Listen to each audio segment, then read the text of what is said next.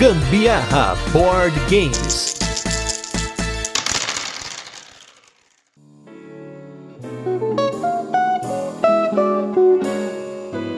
Fala minha gente, beleza? Aqui é a Carol Guzmão. E aqui é o Gustavo Lopes e este é mais um episódio do Gambiarra Board Games, um podcast sobre jogos de tabuleiro que faz parte do grupo de podcasts Papo de Louco. E nesse 17º episódio, quem vai ver mesa é um dos jogos da trilogia das máscaras. Por sinal, o único que a gente jogou até agora por pura falta de tempo.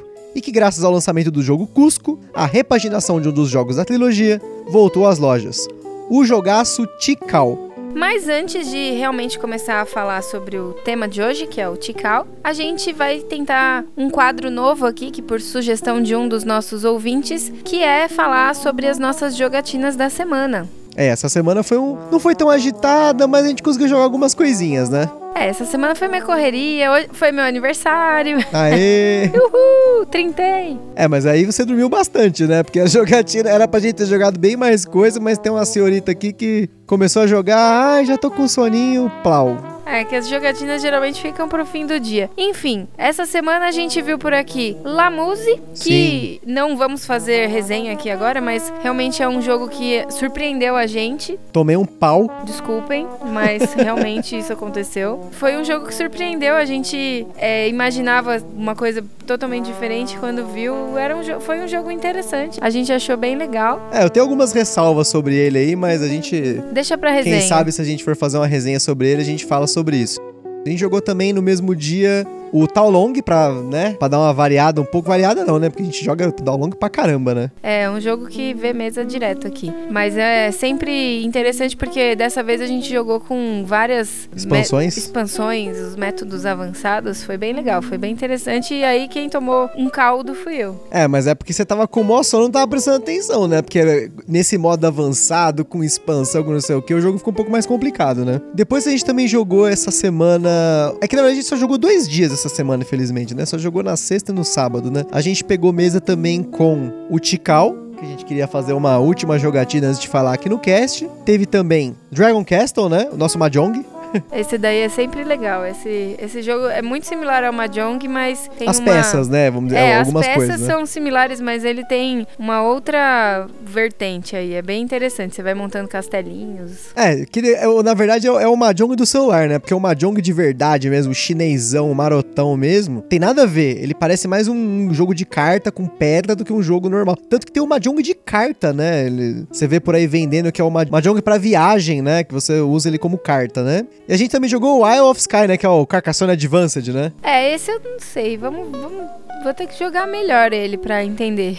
É que também foi a última jogatina do dia, né? Era quase uma da manhã, né? Aí É, já- já tava. Mas é isso aí. Eu tava com sono, né? Eita, nós. Mas é isso aí. Agora vamos pro Tikal.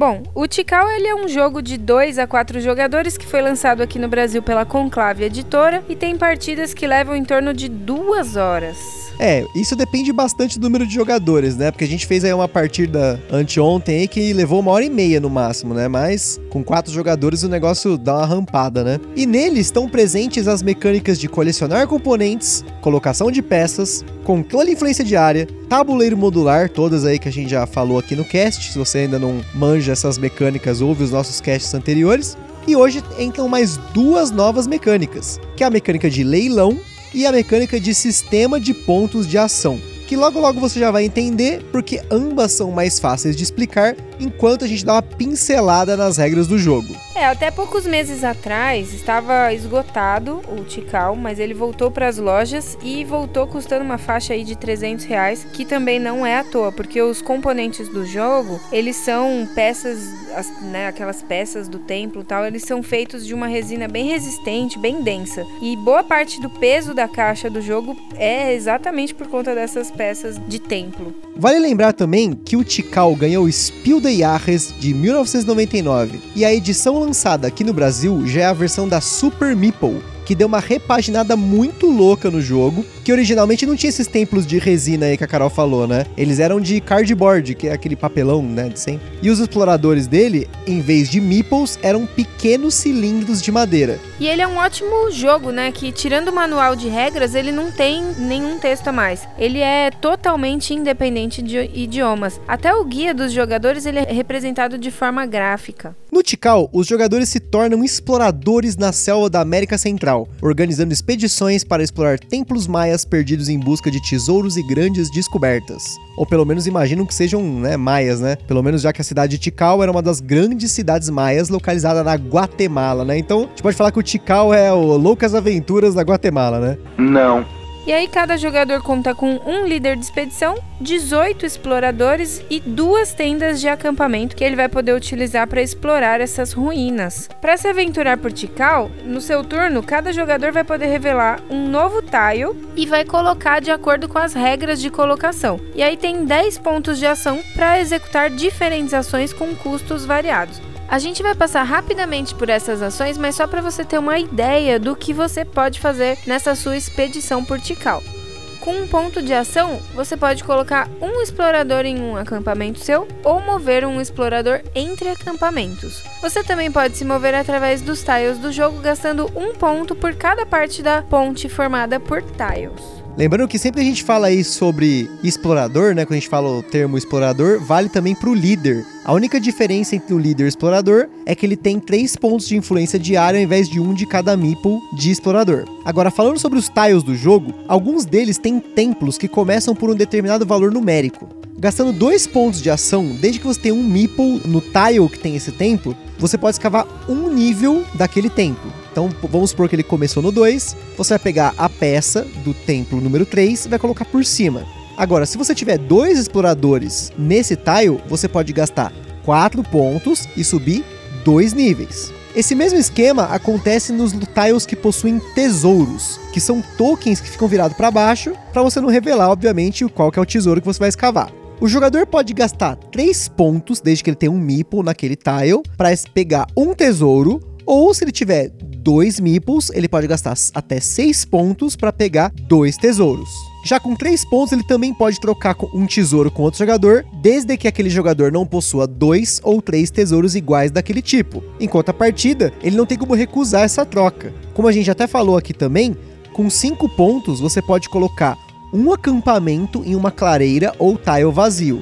No caso, sem tesouros, desde que você também cumpra algumas restrições de colocação de acampamento que tem aí na hora que você vai alocar esse acampamento. E por fim, se os jogadores tiverem maioria em seu templo, ou seja, ele tem mais exploradores em um tile com templo, ele pode gastar 5 pontos para transformar um dos exploradores em guarda do templo. E aí cada jogador só pode ter dois guardas no tabuleiro, e todos os demais exploradores da mesma cor vão ser sacrificados e removidos do jogo nessa jogada. Esse explorador ele vai ficar fixo ali até o fim do jogo, e o templo não pode mais ser escavado. Então é importante ponderar qual a melhor hora para fazer isso. Os templos começam em 1 e vão até 10, porém as peças mais altas são limitadas. Somente existe uma única peça de número 10 correspondente ao maior templo. E quem pega esse templo, além de ganhar os 10 pontos em cada rodada de pontuação, pode desempatar o jogo com ele. É, e você pode usar os tiles do jogo para ter uma noção do tempo de jogo também, né? Isso porque o jogo acaba quando os tiles de terreno esgotarem e todos os jogadores jogarem até voltar no jogador que colocou o último tile no tabuleiro. Antes do jogo acabar, ou seja, quando o último jogador colocar um tile no tabuleiro, e sempre que um vulcão for revelado, acontece uma etapa de pontuação. Começando pelo jogador que revelou o vulcão, cada jogador vai utilizar seus pontos de ação e vai pontuar pela quantidade de tesouros e templos que ele controla. Para ganhar pontos por templo, o jogador deve ter um guarda no templo ou o maior número de exploradores no tile daquele templo. E ele vai ganhar a quantidade de pontos igual à altura do templo, número que está em cima da peça mais alta dele. Por tesouros, ele pontua por tipos de tesouro. Um ponto para cada tesouro sem par, ou seja, individual, três pontos para cada par e seis pontos para cada trio. São três vulcões, mais a pontuação final. Portanto, é importante se planejar para pontuar o máximo em cada uma dessas quatro etapas de pontuação. O Tikal também tem um modo avançado, que na verdade eu não considero meio um modo avançado, e sim um modo de jogo até um pouco mais justo, mas aí depende muito da ótica de cada um. No começo do jogo, todos começam com 20 pontos de prestígio, né, que são os pontos do jogo, e uma peça de amuleto, é um tokenzinho aí que tem um, um maluquinho lá, uma estátua, né, maia, né, e do atrás dele tem um martelinho, você vai entender por quê. Além disso, no começo do jogo, ao invés de você começar o jogo com os tiles, que são os hexágonos, né, os tiles do jogo, virados para baixo, são revelados tiles de acordo com o número de jogadores. Ou seja, se você estiver jogando com dois jogadores, dois tiles vão ficar abertos, em três jogadores, três tiles, em quatro jogadores, quatro tiles ficam abertos. Aí a partir daí, os jogadores vão gastar pontos de prestígio como oferta para jogar primeiro. Começando pelo jogador mais velho, ele aposta uma quantidade de pontos de prestígio e os demais em sentido horário vão passando ou fazendo uma maior oferta. O jogador que ganhar o leilão volta na trilha de pontos a quantidade de pontos que ele ofertou, escolhe um dos tiles abertos e o resto do turno segue normal, igual acontece no jogo sem ser avançado, vamos dizer assim. A partir daí, ele vira sua ficha de amuleto, né, essa estatuazinha marota, para marcar que ele já participou de um leilão e isso se repete até que sobre apenas um jogador e um tile aberto, um hexágono aberto. Esse jogador vai jogar o tile de graça no tabuleiro usar os 10 pontos de ação e aí todo mundo desvira os amuletos e novos tiles são abertos. Agora, o novo leilão começa com o jogador à esquerda do jogador que jogou o último turno. Vale lembrar também que todo o restante do jogo segue idêntico, inclusive quando alguém escolhe o vulcão, exceto pelo fim de jogo. Assim que o último tile é colocado no tabuleiro e o jogador que colocou gasta os 10 pontos de ação, ao invés do fim do jogo seguir no sentido horário, agora quem tem menos ponto de prestígio que vai começar. E aí segue em ordem crescente até quem tem mais pontos. Além disso, sobre o leilão também, o verso da ficha de ajuda, o lado amarelo, ele tem a iconografia representando representando a ordem do leilão logo no topo. O Tikal é um jogo criado pelos designers Michael Kisling, que também é designer de outro jogo que já passou por aqui, o Azul, além de uma pancada de jogo, e pelo Wolfgang Kramer, uma lenda alemã dos jogos de tabuleiro com seus 77 anos até a data desse cast.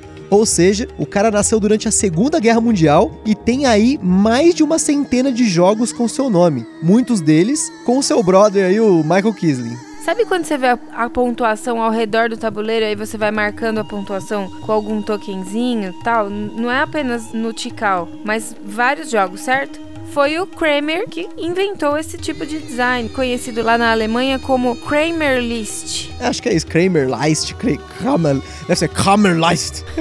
Tem que ser agressivo. Kramer List. E aí ele usou a primeira vez esse design de marcador de pontos ao redor do tabuleiro em 1984, no jogo Helmisch e Co. É, no caso seria Heimlich. Heimlich. Heimlich.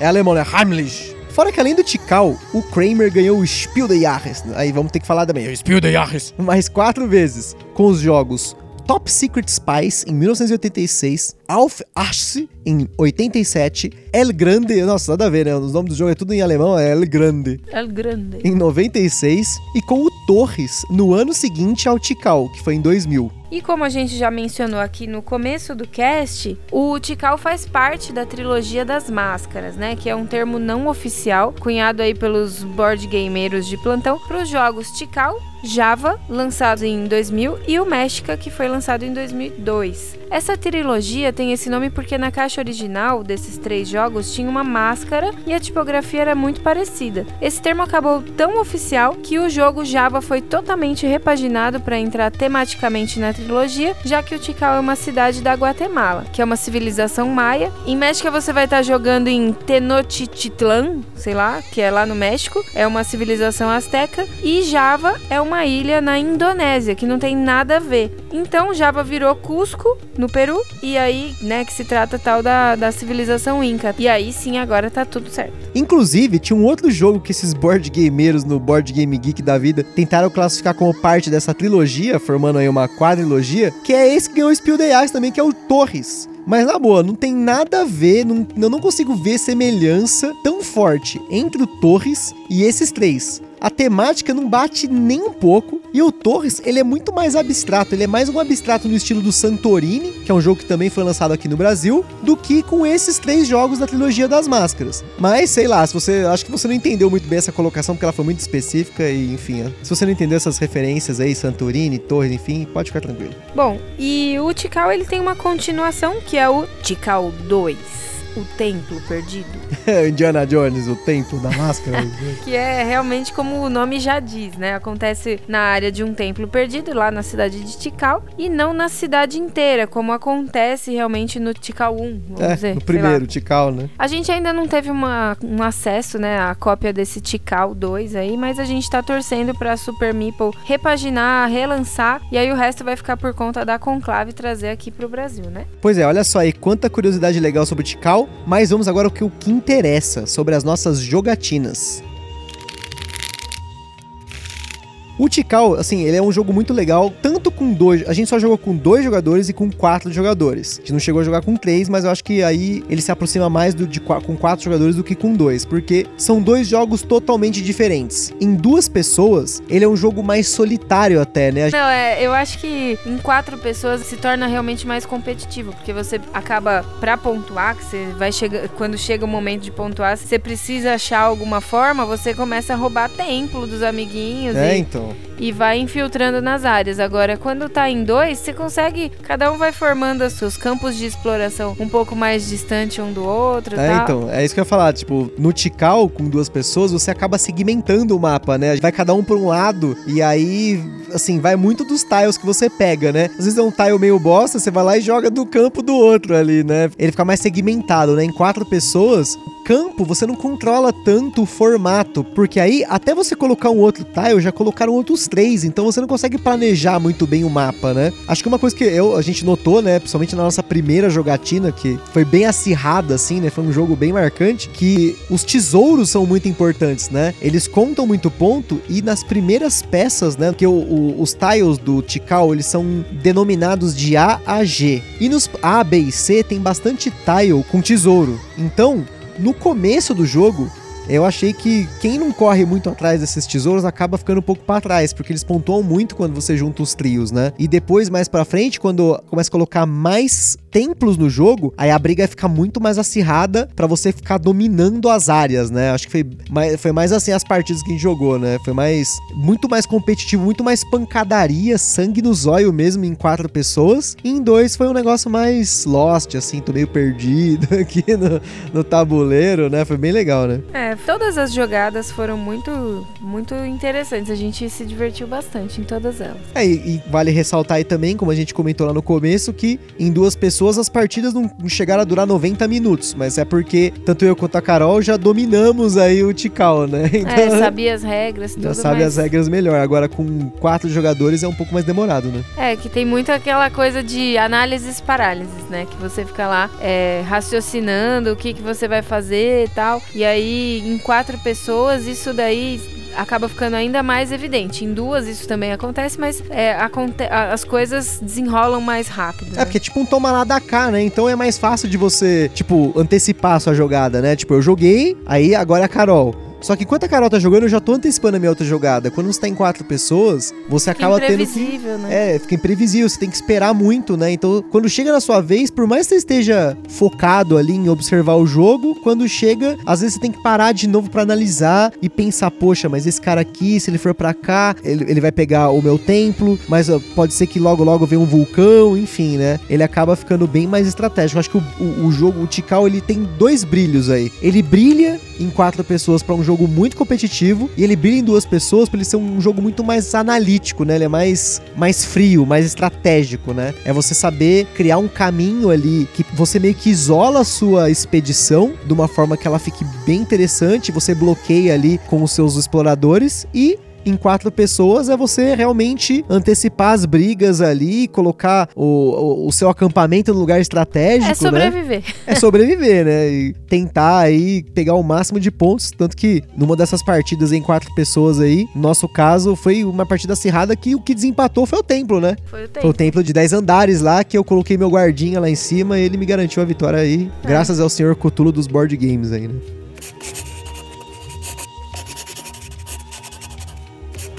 E é isso aí, a gente fica por aqui com mais um episódio do Gambiarra Board Games. Lá no site do Papo de Louco você encontra vários links para você conhecer mais sobre esse jogo e principalmente a opinião de outros criadores de conteúdo. E lá no Instagram também tem as fotos do Tikal para você ter uma ideia de como são esses templos de resina que a gente falou, os tiles hexagonais e ilustrar um pouco do que a gente falou aqui também. E como a gente sempre fala, se você jogou ou comprou algum dos jogos que a gente falou aqui no podcast e quiser sugerir algum jogo pra gente dar uma conferida, manda uma mensagem no Insta ou no e-mail contato@papodelouco.com. Inclusive, tem lá algumas fotos do vulcão 3D e do suporte para tiles desenvolvido pela Acessórios BG, que são aí nossos parceiros no cast que fabricam acessórios e componentes 3D para board games e que estão sempre aí no cast, dessa vez não aí nas nossas jogatinas, mas a gente pegou umas fotos com o Thales da Acessórios BG aí que vocês vão poder ver no detalhe na partida como que são esses acessórios. E para quem tem loja, editora ou alguma coisa relacionada a jogos de tabuleiro e quiser fazer uma parceria com a gente, já tem o nosso contato. Compartilha aí o podcast, minha gente, no Facebook, no WhatsApp. E é isso aí, a gente agradece a audiência de vocês, espero que vocês tenham gostado. E um beijo para vocês, até logo.